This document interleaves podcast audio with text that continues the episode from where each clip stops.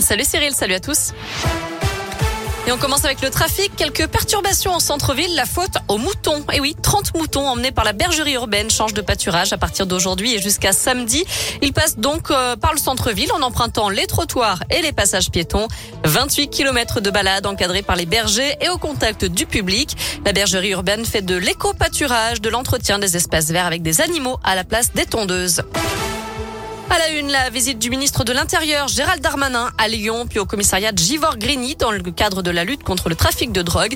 Il doit annoncer la création de deux quartiers témoins à Rieux-la-Pape et à Villeurbanne, avec plus de policiers sur le terrain et un travail des agents des impôts pour limiter l'activité des dealers. Les élections municipales à Givor vont-elles être annulées? C'est en tout cas ce qu'a préconisé le rapporteur public ce matin devant le Conseil d'État. Il avait été saisi par le maire actuel Mohamed Boudjelaba. Euh, fin juin 2020, il avait remporté l'élection avec une vingtaine de voix d'avance face à la communiste sortante Christiane Charnet. Pour elle, des partisans de son concurrent auraient fait pression sur des électeurs dans un bureau de vote. Le tribunal administratif de Lyon lui avait donné raison en février dernier. Selon le progrès, le Conseil d'État doit rendre sa décision dans une quinzaine de jours.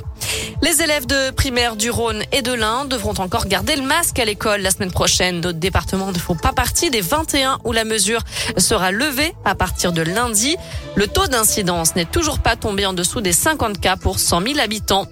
Et puis on sait combien il faudra dépenser pour se faire tester. Les tests dits de confort qui étaient gratuits jusque-là vont bien devenir payants à partir du 15 octobre pour les adultes non vaccinés.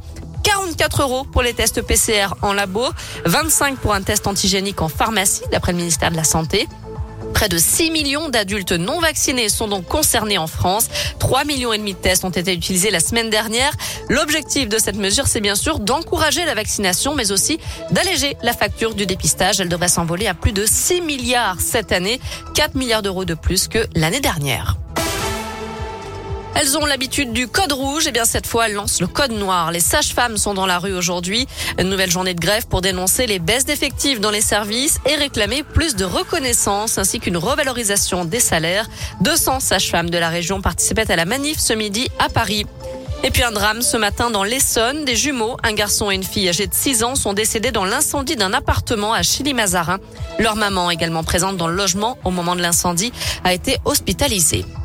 Un mot de sport avec du foot ce soir à suivre. Deuxième demi-finale de la Ligue des Nations. La France affronte la Belgique à 20h45. Le vainqueur jouera contre l'Espagne en finale dimanche puisque les Espagnols ont éliminé les Italiens hier soir deux buts à 1.